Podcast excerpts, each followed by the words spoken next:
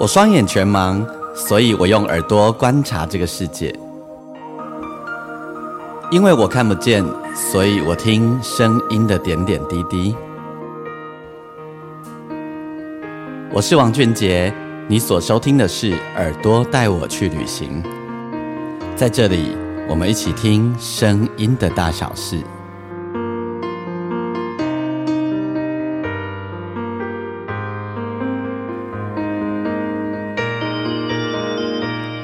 欢迎你再度收听《耳朵带我去旅行》。我们这一集的单集，我是王俊杰。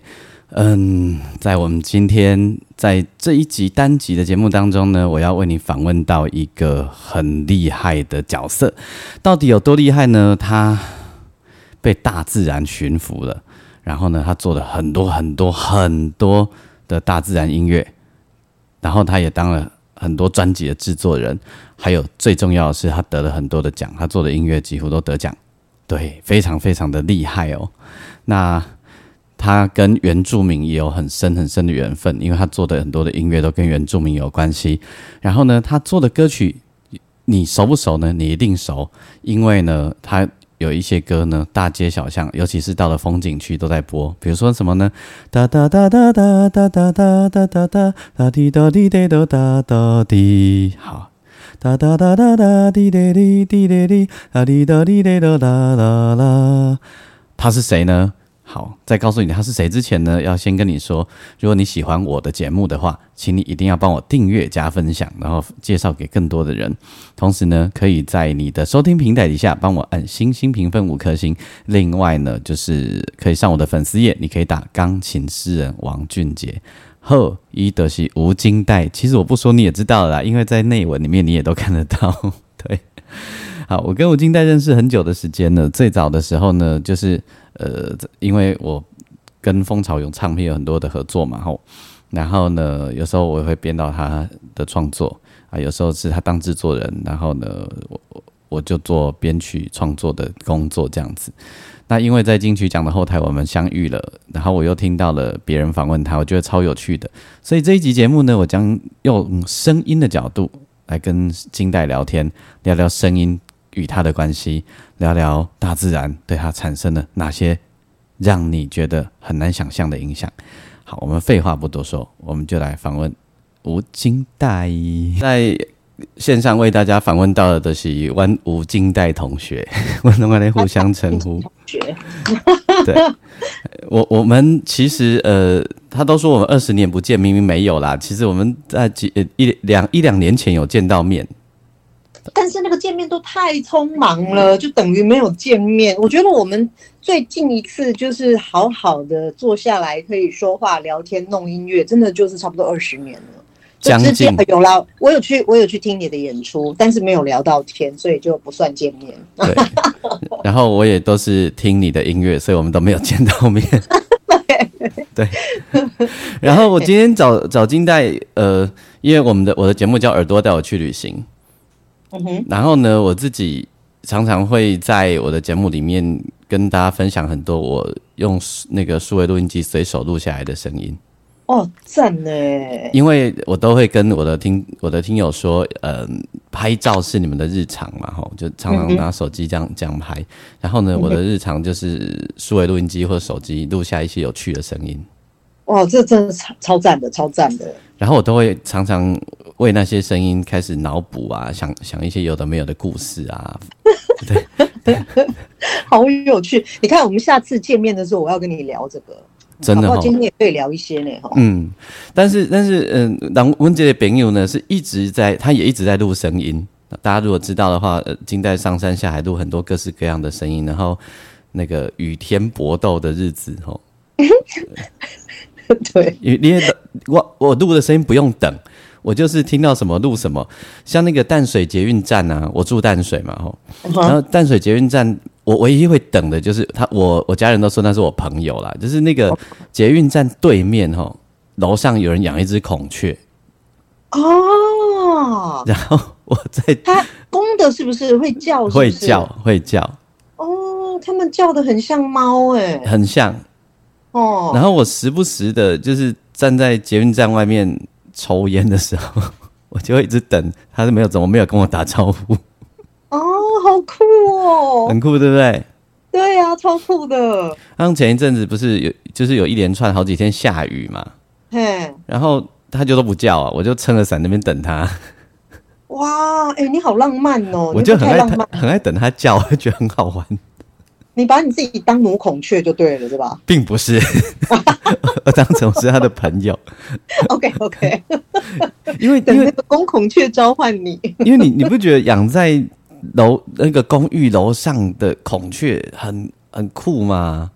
是很酷啊，但是它嗯它到底有没有伴呢、它如果只有一只公孔雀，然后旁边没有一个一两只母孔雀，它不是太孤单了吗？应该是无哦，更高一个哦。哎呦，这些人拢不爱叫啦，哎呀，然后贵贵体近代呃近代照片其实都是一直在等待声音，嗯，对。对嘛吼？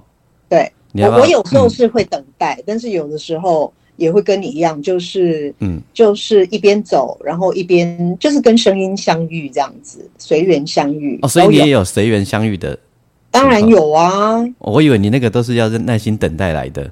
对，就是如果说我的目标是非常非常的具体，那嗯。我就就比如说有一次我们要去录那个呃有有比如说像我们要去录那个湿地的一些候鸟，嗯。或者是去录黑面琵鹭，嗯。或者是说我们已经确定了，就是哦哦，或者是去录台湾野产，嗯。我们对于它的生态区还有出现的时间跟地点是相对确认的话，嗯。我们就会到一些定点去等待。嗯，那那呃，如果是说呃我自己一个人在野外的话，呃，比如说清晨去录音的时候，呃，我就会比如说在林道上，我就走走走在林道上。啊，就天快亮还没亮的时候，我就会走在林道上，然后呃，对，就是在那种春天天将就是鱼肚白的时候，鸟就会在它们的枝头领域，等到天一亮的时候，它们就会在它们的枝头领域就开始鸣唱唱歌哦，那个就是唱歌。对，鸟的声音有唱歌，但是也有叫，就是鸣唱跟鸣叫其实也不太一样，嗯好、它意义是不一样的。嗯那就是他们当他们在枝头领域鸣唱的时候，就是在宣誓，那半个小时就是宣誓说，在温刀啦，你骂我北来啊，嗯哦。那我们通常就会趁那个时候去收他们早上那个很好听的领域鸣唱啊，有时候在林道上这样子走走走，就一路就可以收到很多声音。你比青美较职业，我个不知影鸟还有分吟唱跟吟叫的时候。好，按就对，因为我们有老师，我们有师傅带进门，哦，我们有鸟人师傅带进门。所以你每次 每次你们录音的时候，你们是一一组人这样子哈？呃，其实像比如说哈，像嗯。呃，在之前我做，我跟你讲这个就很好笑了。我嗯。第一张做的那个专辑叫《森林狂想曲》哈，那那个时候《森林狂想曲》在做的时候，我是我去录音的方式真的就彻底的乱枪打鸟，走到哪儿录到哪儿，然后录完一堆声音回来啊，我也不知道，我不知道我录得来这样物件是什么。嗯嗯你知道我意思吗？就是我录一堆叫声回来，但我不知道这个叫声的主人是谁，嗯因为我的眼睛其实也没有比你好太多了。老实说，真的，就 是我录音的时候，我根本都看不到那个发，就是那个是到底是谁在叫，因为那哦个里面你根本就看不到。对，比如说鸟躲在树丛里面，嗯就是那个叶子太隐秘了，我根本就看不到。嗯青蛙躲在树叶里面或躲在那个任何的洞里面，其实我都是看不到的。嗯嗯嗯，在这个部分，我跟你是一样的，就是我是被声音牵引的。那我录下这些声音的时候，我其实完全没有看到本尊长什么样子，我就是收了一堆声音回来。嗯那后来就是。呃，我的老板就杨景聪，他就跟我介绍那个荒野保护协会的创会理事长，嗯，哦，他也是跟我们一起帮我们收音的其中的一个老师。嗯。那因为他的田野经验，他的生态背景是比我更丰厚的，所以呢，他也去录音的时候，他回来他就会做非常好的那个声音管理，就是在他的录音带里面，他就会写得很清楚，几分几秒到几分几秒是末世树蛙，几分几秒到几分几秒是蓝鱼角鸮，你知道我意思吗？我懂，好，像剪接脚本一样。对他就是对对，就有点像在做声音场记。那我是从呃聆听他的声音场记记录的时候，我才慢慢的去学到哦，原来这个声音是谁？这个声音是白头翁，那个声音叫巴丹绿秀眼，那个声音叫做什么什么？我是这样子慢慢学的，你知道吗？就是我觉得我们音乐人背景有一个最大的优势，是你把它当做一个乐器，每一个乐器的它特殊的音色，你你知道吗？哈，对不对？嗯，即便是人讲话，你看我们那么久没有见面，你听到我，你就知道我是五金带，对，有没有？对，大概就是这样子的概念。嗯，那我觉得我们作为一个音乐人，我们有一个，我我们我们天性上，我们的 DNA 有那个优势，应该这样子。哎，为什么突然来了一个电话？我把它拒绝掉。OK，然后我们天性上就有这样子的优势在，所以我就从他的录音里面就就就学到了很多动物的声音，这样子。嗯嗯嗯。那我做那个森林狂想曲的时候。我只知道这些动物的声音、生物的声音，我还是没有一个很基本的生态概念。嗯，但我就误打误撞的，哎，你说？那你说完，嗯，对，我就误打误撞的做了《森林狂想曲》这个曲子，哈，就是把很多动物的声音放在音乐里面。嗯，那做完的时候，对我来讲，我的想象就是人跟动物可以一起玩音乐，就是这样子的想象，所以叫做狂想曲。所以把大自然跟呃，音乐做了一个很没有、没没没有没有冲没有没有冲突感的创作，金代应该剩得一得啦。在在台湾，在台湾，如果说国际的话，可能别人也有做过，但是我觉得在台湾，对用我们台湾的声音去创作，我应该算是第一个吧。森林狂旋狂想曲，大家可能你已经听到很多次了，可是你可能。为没有我们提醒，你会忘记它就叫做森林狂想曲。所以呢，我们今代跟大家讲的这这个地方，然后我们自我们一起来回忆一下，然后再认真听一次森林狂想曲，我们感受一下里面所有声音所发生的故事。我们再跟金代聊天。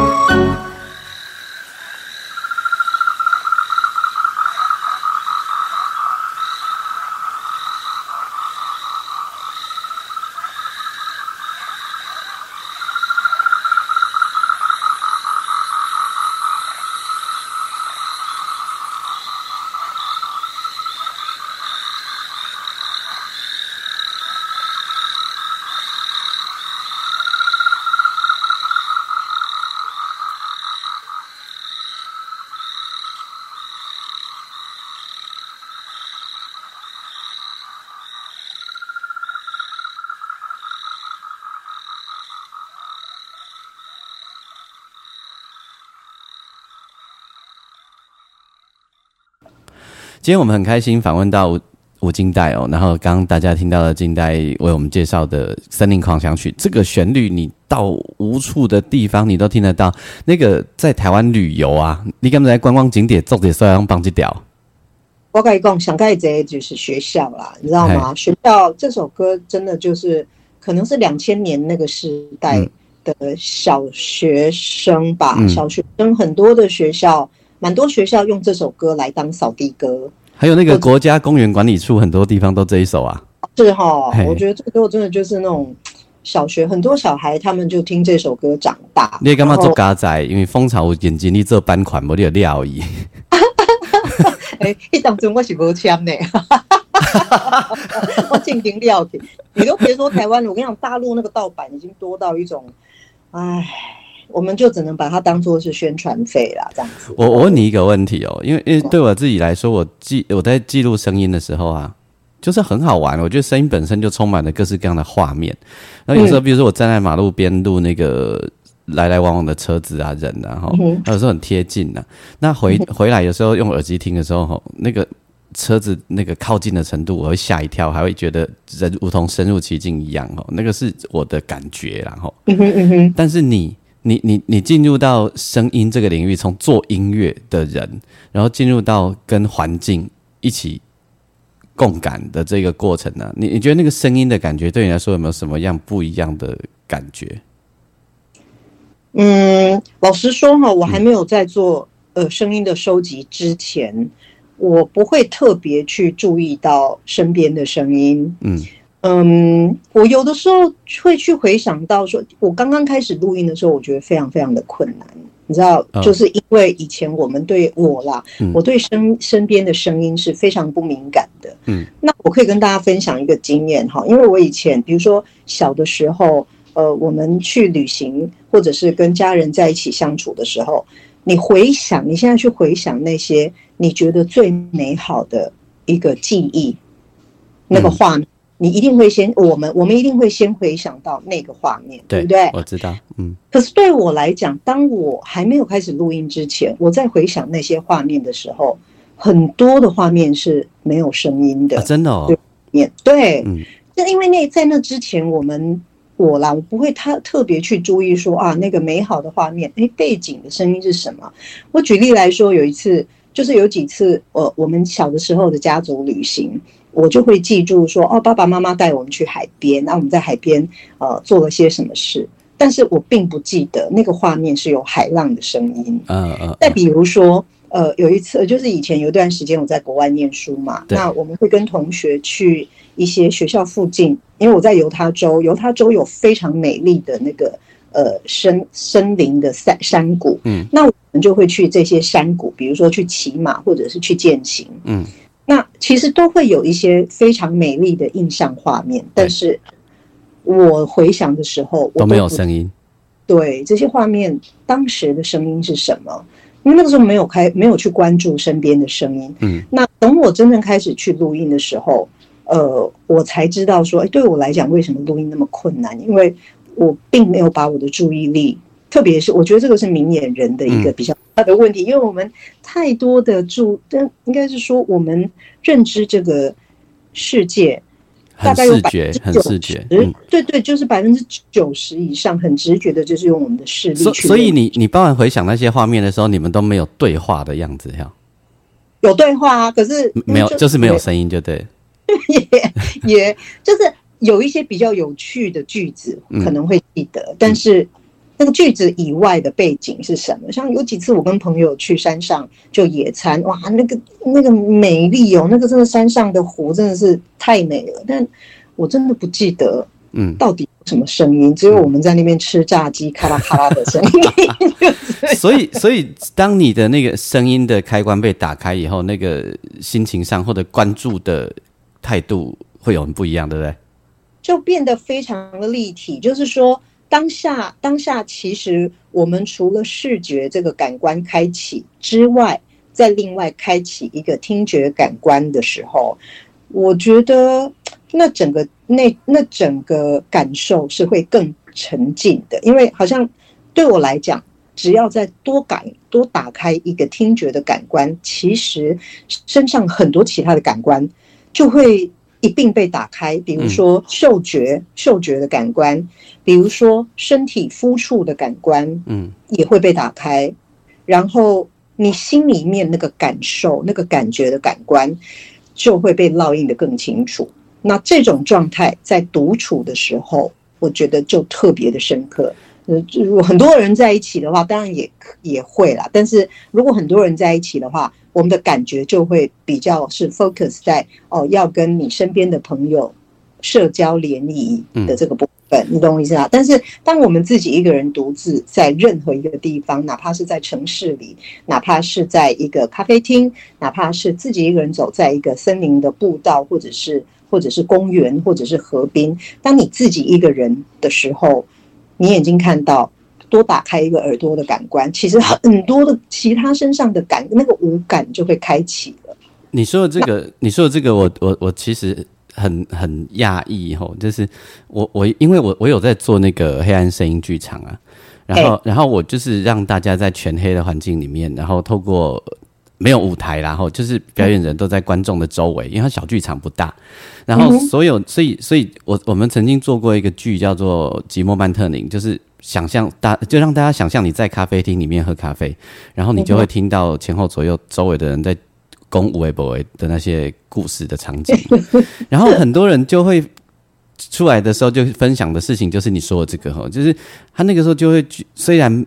他不不是在一个真正的咖啡厅里面，但是透过声音啊，透过气味啊，他确实觉得他好像就在咖啡里面，然后在偷听别人的八卦。嗯哼嗯哼，对，然后就好像隔壁桌怎么样怎么样，有没有哈？那类类似就是你刚刚讲说那个呃，连触觉啊、嗅觉都一并被打开，这个啊，嗯哼，我我我以为我以为只有那个看不到的人会有这个思维，你知道吗？而且我跟你说，我还发现看不到的人，并不是每个人都有哎。啊，是啊，为什么？我以前是以为看不到的一定都有，因为我自己有嘛，我的认为稍微才美容感快，你知道因为你是艺术家，都讲。那我只刚刚在怎样公布嘞？大多的人都没有呢。啊，不然他们是在 他就是只有听到，就是他的他回忆起来的时候，他有声音，声音的画面。哦，OK OK。然后再来就是当时在做什么的画面，类似。那个那个感器呃，类似视觉感官啦，只是他没有视觉然后，但是 当时在做什么画面有，但是不会细到你说的有那个触觉，呃，那个温度的感觉，然后甚至于嗅觉的感觉。那他们是跟很多人在一起吗？还是独处？不管独处或很多人，他们都这样。就大多人没有那么敏感，我后来才知道。哦，是哦。然后我就发现啊，这个五块不块，我上面我上面擦。哎，今天哦，那所以可能就是那个关注度，就是有没有多打开一个感官去关注那个部分，对对对对，我觉得是关注度。那可见，尤其是我们两个人刚聊完这个啊，就更确定，那就是人的关注度，那个跟看不看得见真的毫无关系了。哦，哎，那你会不会觉得，其实真的就是当我们多打开一个感官，哪怕就是像比如说，像比如说，你通常就是用呃呃耳朵，对对，你的耳你的听力等于就是我们的视力的概念，可是。你的听力之外，你只要其实再多打开一个感官就好了，其他的感官就会自然打开。你有这种感觉吗？有，而且我还发现接这样的情况下接收情绪的速度很快。真的，真的，而且而且，当你在回想，当你在回想这个事件的时候，那个回忆是很立体的。对。可是你会不会有遇到另一个困扰，就是你接收情绪的速度很快啊，但是你没有准备好的时候，会瞬间没有底没有防御力，可能那个情绪很负面的话。哦，这还好，因为我现在年纪大了。我我现在也还好，但是我有一段时间会常常不行。哦，我那我小的时候比较会，就是情绪爆来，然后我就爆回这样，可是现在就不会了，因为我觉得，其实我觉得很长一段时间在野外录音，对我来讲是一个。很深很深的修行跟修炼，你知道吗？因为我们大量的时间在野外接触到的是一种你没有办法去预测的状况。我举个简简单的例子，比如说我今天预定走这一条山路，我希望可以去跟呃，好，我再更明确的讲，好，比如说有一个时候。有段时间我想要去笑响哦，笑熊啊，嗯嗯嗯，要去录那个黑面琵鹭的声音，但是明明知道黑面琵鹭在台湾只是渡冬，对。不，是繁殖，而且会离你很远。对对，就是最好的录音的时候，其实是鸟类的繁殖期，因为它就是为了要要要要择偶嘛，哈，就不要吸引伴侣，然后他会唱很好听的歌。但是你看黑面皮肤在台湾的时间，基本上他就只是渡冬，他不太会唱。然后我们等于小手工，哎，可不可以录一下他的声音这样？嗯嗯嗯，然后我们就花了非常时间，光是从那个田埂，然后移动到距离他们很近的这段过程，你平常大概走路有没有一分钟就走到了？嗯那个一分钟的路程，我们大概花了两个小时的速度，很慢很慢很慢的因为去。你怕吓到他是不是？对对，所以我们要用非常极为缓慢的速度，然后让他们习惯我们的存在，让他们习惯我们的气味，然后到了到了定点，呃，跟他们已经离得非常近，大概不到二十米这么近，嗯。然后我们就在那个地方等待。那个时候是有一个一个一个专家哈，嗯。鸟鸟会的专家，他带着我，我们就坐在那个坐在那个田埂喝西北风。嗯，为什么是喝西北风？因为它是冬季冬候鸟啊，对对所以我对。们在那边田埂等的时候，我们一定真的就是彻底的喝西北风，喝我迄是东北季风都练诶，嘿东北，哎，我刚刚讲西北风，西北风我讲嘿对，东北季风我讲唔对，还要紧。那边喝喝东北季风喝了五个小时，然后他就连一声都没有叫，完全没有叫天。呐！而且你们是不可以讲话的，对不对？对，我们后来讲话了，因为他们就习惯我们的存在，我们本来就是小小声声的讲话。对，然后后来我们就开始就是用正常的音量讲话，他们也就习惯了。嗯，就后来我忘记了，好像我自己不小心做了一个有点大的动作，结果就全部前功尽弃，他们全部飞跑了。哇，对，啊，这个其实就是一种，呃，在野外会录音，在野外收音的一个非常真实的状况，就是说，你你带着一个目的去，可是你可能花了很长的时间，那个目的不达到，嗯那你要对谁生气？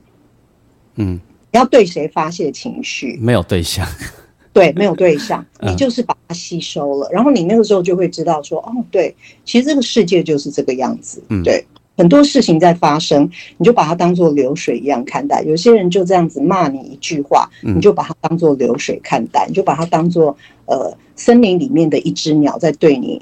警告这样子嗯，或者是说，有的时候我们预计想要做一件事情，但是就像刚刚我讲的那个鸟，就啪就飞走了。嗯，好，嗯，缘分不足，对，而且就是你就是你就接受它吧，因为因为你不接受又能怎样呢？嗯嗯嗯嗯就是很多的事情，我们因为人类有语言，嗯这个这个这个沟通的模式，所以当我们用一句话丢出去沟通的时候，我们会以为你听到了，所以你就要做到，你没有做到，我就对你生气。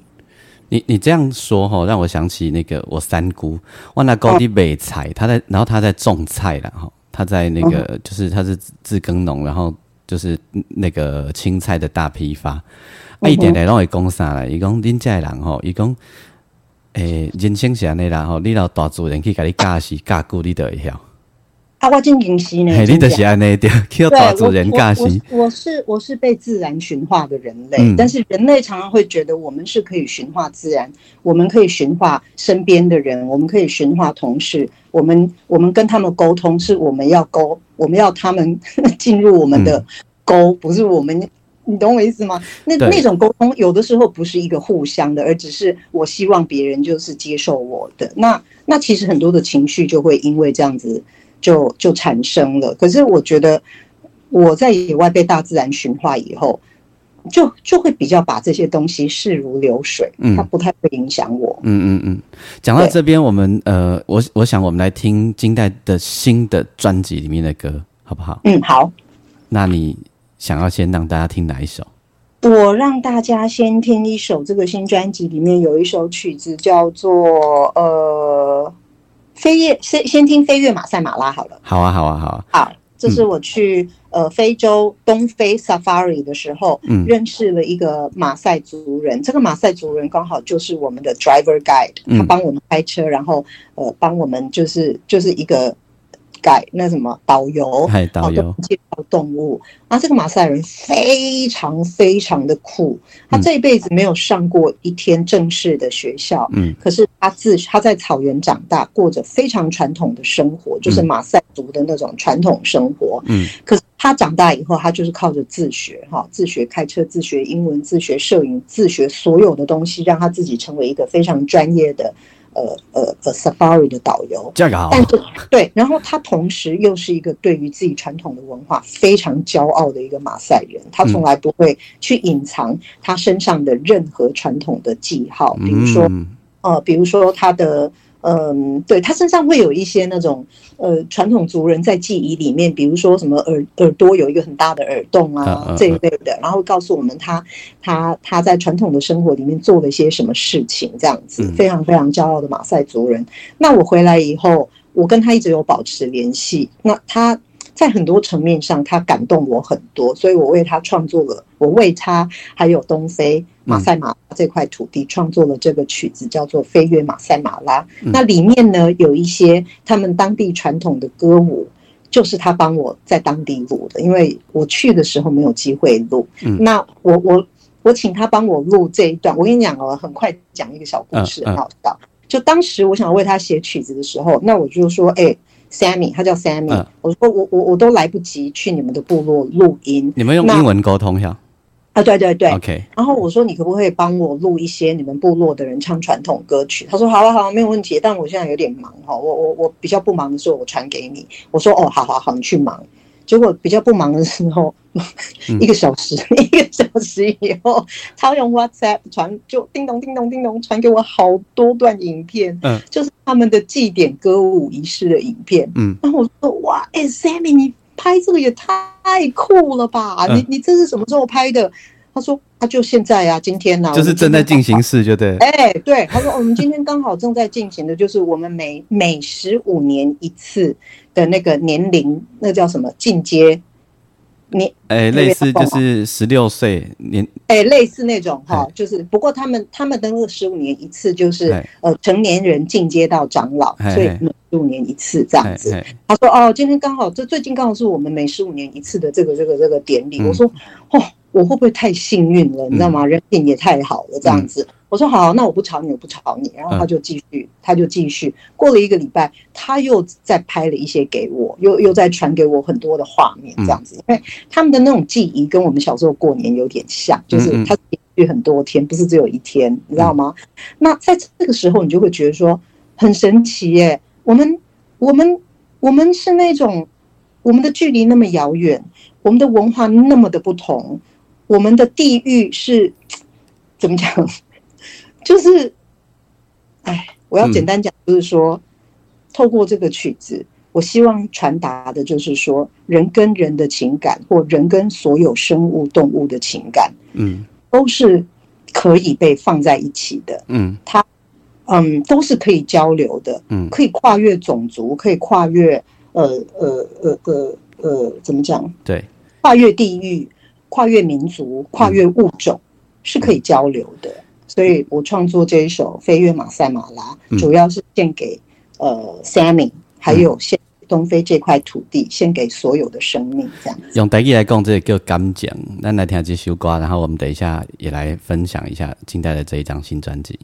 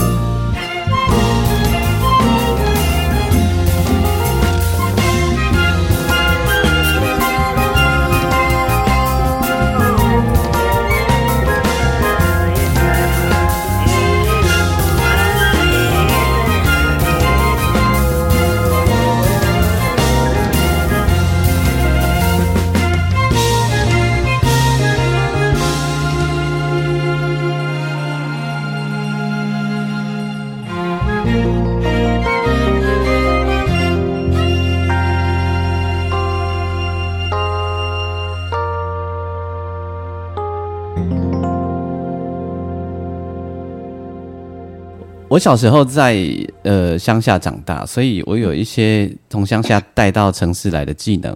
到我虽然在城市待了几十年，但这个技能我一直都没有消失。比如说，我常常会突然间跟他身边的朋友说：“呃，要下雨的，雨应该就会下下来。”然后大家就会觉得很奇怪啊，你又看不见，你怎么知道雨会下下来？我你用闻的，对不对？哎，对，你怎么知道？因为你也会，啊就无感嘛。你看，你只要开开启一个感官。嗯，你其他的感官就会开啦。对，我是这样子。而且你可以闻到四季的变化，对不对？对对 对对，没错。你也闻得到，没错，闻得到哦。你也闻得到，对不对？对，就瞬间有一个气味，嗯，秋天未来啊。对，嗯，然后身边一个气味，这个水汽很重，这个雨会下下来。甚至有时候大家觉得好像要下雨了，我会说不会，下不下来。这个你比较厉害，这个我就还没办法。不，你如果如果在那个农家长大哈。这个感觉会比较比较深呐，对我相信是对，嗯，像那个那个呃吴米勒里面那昆昆明贝啊，他就讲说，哎，他用闻的或者是用皮肤感觉，他就知道雨下不下得下来啊，很大家都觉得很神奇，有没有？真的很我做这做这些的参政的人拢干嘛这还好，你知道？哦，是哈，对，像我住在山上的一些原住民朋友，他们也是一样的，他们。就是除了感官之外，他们会看云，然后会看那个那个风风向，然后就知道说会不会下雨这样。我三姑在关渡平原呐，她的菜园在那边嘛。然后她每次台风要来，然后她看着天空啊，那个老鹰在叫啊，就是山上飞下来的那个老鹰啊，他他就说啊，那在红台北几百。哦，老鹰会通知他呢。对，我说啊，你怎么知道？一共我别样给你讲，换你看老鹰的在。很强呢，你不是你不觉得其实像这样这种，嗯，真正踏踏实实在土地生活的人，嗯，他们是真的可以读得懂自然的，没错，而且大自然会给很多很多的回馈跟教养。对对，我觉得那个部分其实我是会很感动的。我也是。对，金代的这一张新专辑，来，好，你跟你讲。我跟你讲哈，其实这张专辑当时我有一点点不是很想做。你是啊？不然为什么要做公司的企划导向？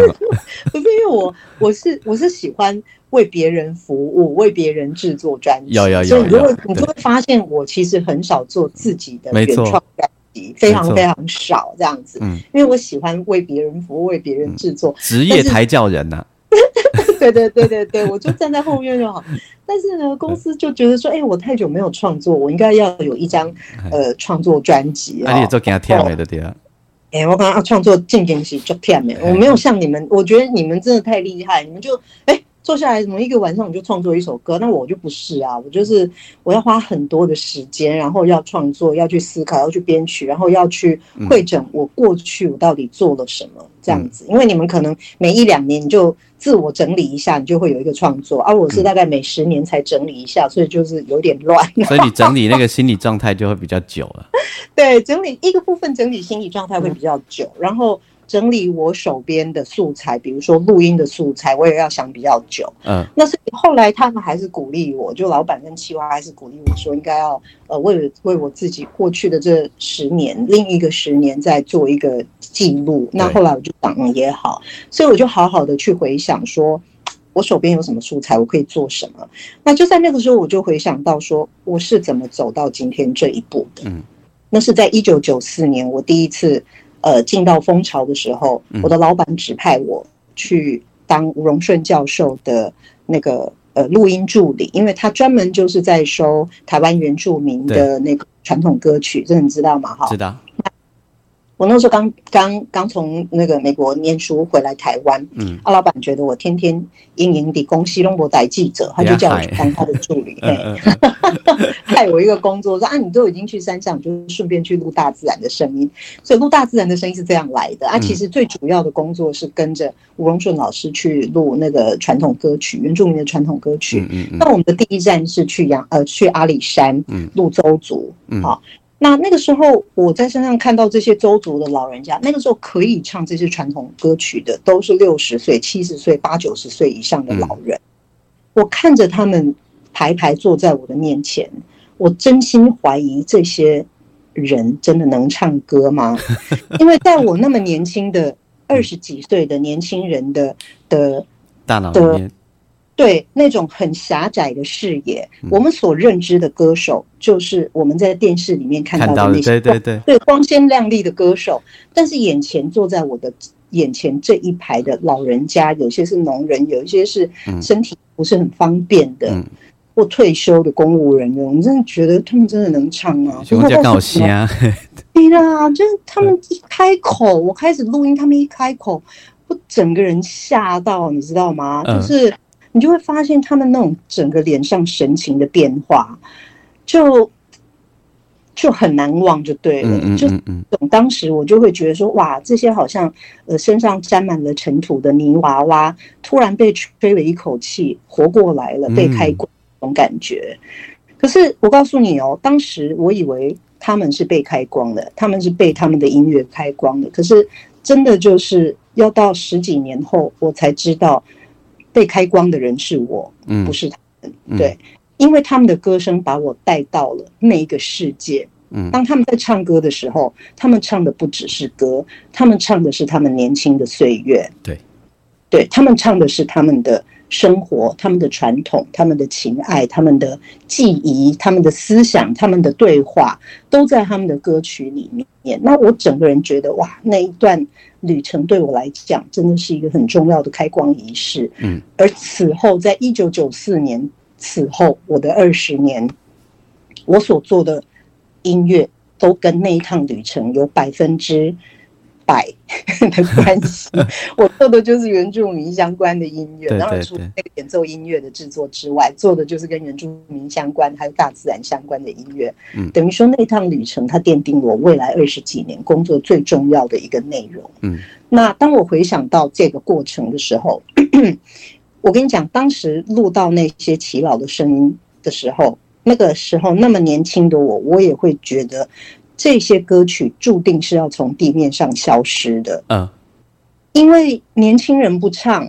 就没有了，对，就是因为年轻人就是不唱，他不是就没有了，他就是肯定会没有。嗯嗯嗯，对，因为断层太厉害了嘛。嗯那那些中就是本来应该传承文化的中年人，大概呃二十五到五十岁左右的中年人，他们都在城里过生活对，赚取货币养他们的下一代。对，所以我心里就会觉得这些歌曲注定就是要从地面上消失了。阿姆迪后嘎仔，我们有录那张专辑，嗯嗯 还可以当成那个 百科全书。对，就我告诉你，在二十年后，你没有想象到的，就是在一九九四年的二十年后，我收到了一个呃阿里山的校长，嗯好、新美小校长朋友的邀约。诶他那个时候我也不知道他是我朋友，就是校长的邀约。他跟我说：“哎，金代，那个二十年前你在我们部落里面录了这个这个专辑，嗯我真的不忍心看到它变成呃在在挂在墙壁上、呃挂在书架上沾灰尘的嗯的的文物，所以我请我的老公，也就是她的老公叫做蒲忠勇，刚好是我们当年一起去呃收音的一个那个制作协同制作，嗯。他就请他的先生呃去学校用这张专辑教他的小朋友，哈，新美国小的小朋友。唱这些古谣，老人家唱的古谣，嗯。然后他邀请我上山去听他们的呃第一年也呃学习的发表会，嗯，你说如果是你，你去不去？飞奔而去啊，对，所以我飞奔上去听他们的演出的时候，我就从头哭到尾。我到现在回想，我都还是觉得还蛮激动的。我听你讲都整个人发麻，好不好？对，因为二十二十年前我认定它就是绝绝对会在土地上失传的乐曲，对，可是二十年后，你听到一群小朋友在唱这些老人家的歌，那真的是太激动了。所以我后来就觉得说，哎，对，在我的这这张呃呃专辑里面，《湾赖的絮语》这个专辑里面，我一定要来说这个故事。嗯嗯嗯，但可惜的就是，二零一四年那群小朋友现在已经都长大了啦，对我已经没有办法再把他找找回来唱。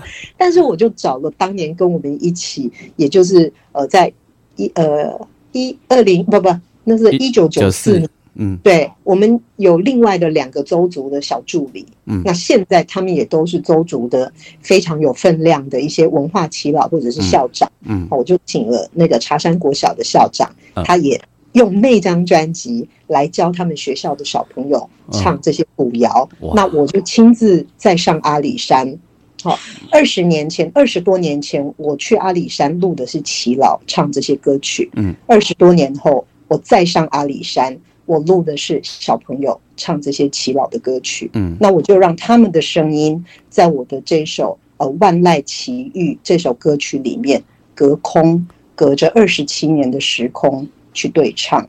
嗯，希望天上的这些老人家们知道，他们的音乐是有传承的。好麻哦。对，你在录的时候自己有很麻吗？有啊，就嗯对，就是那个过程对我来讲，真的就是一个非常非常感恩的一个一个过程。嗯，你在感混谢他们帮我开光。你在混音的时候应该会更有感触吧？是啊，是啊，混音的时候，我真的就是一直画面，就是画面会回想，会回想到的画面，就是这些耆老们在我的眼前唱歌，然后还有这些小朋友在我眼前唱歌。你你根本就是用声音在做纪录片。其实是哎、后来这个万籁奇遇，我们就呃去跟吴荣顺老师，就请他想方设法，嘿，呃，去把他以前在做田野记录的时候拍摄下来的画面，请他提供给我们这样子，所以我们用这些画面就剪了一个 MV，一个纪录片 MV。嗯，对那你这一张专辑这样烧脑烧多久？做做完整个开始到结束，你又做了多久？大概是一，我想一下哈、嗯。一整年吧，嗯。哎、一年一年几个，一年又一年过几多，就对。对对对，因为他这张这张专辑，呃，它的概念是在两千年左右，哈、嗯。两千年下半年开始形成这样子，嗯。因为有花了一些时间去思考到底要做什么，嗯，然后到二零二一年去执行。那二一二零二一年真的要开始去录音的时候，就遇上了那个最严重的疫情，对，又不能出去了。对，所以其实有一点困难啊。老实说，嗯就是要去那么多地方。当然，有一些声音是我过去的二十几年录音的，对，有一些声音我后来要再去收录的时候，包括去呃录乐手的部分，或者是去山上录小朋友唱歌的部分，就是就要一直瞧，你知道吗？嗯嗯嗯嗯嗯，要一直等待，等待一个呃疫情比较没有那么没有那么紧张的时候。嗯，对。你跟那么多，你你跟那么多大自然相处，然后跟那么多感人的声音会呃交汇，然后他们都帮你开光，甚至于各种各样的声音、环境的人的为你加持。你嗯你你你有没有什么自自己有没有什么想望？说就是在未来的日子，你还想挑战什么事？我我从来没有要挑战什么事哎、我刚刚在问你的时候，我心里在在想的答案也是立刻给公布。哎，进跟我，我没有什么 没有什么特别要想挑战的事，我就是一个非常随波逐流的人。你的企图心都是被逼来的，对吧？哎，是被你发现。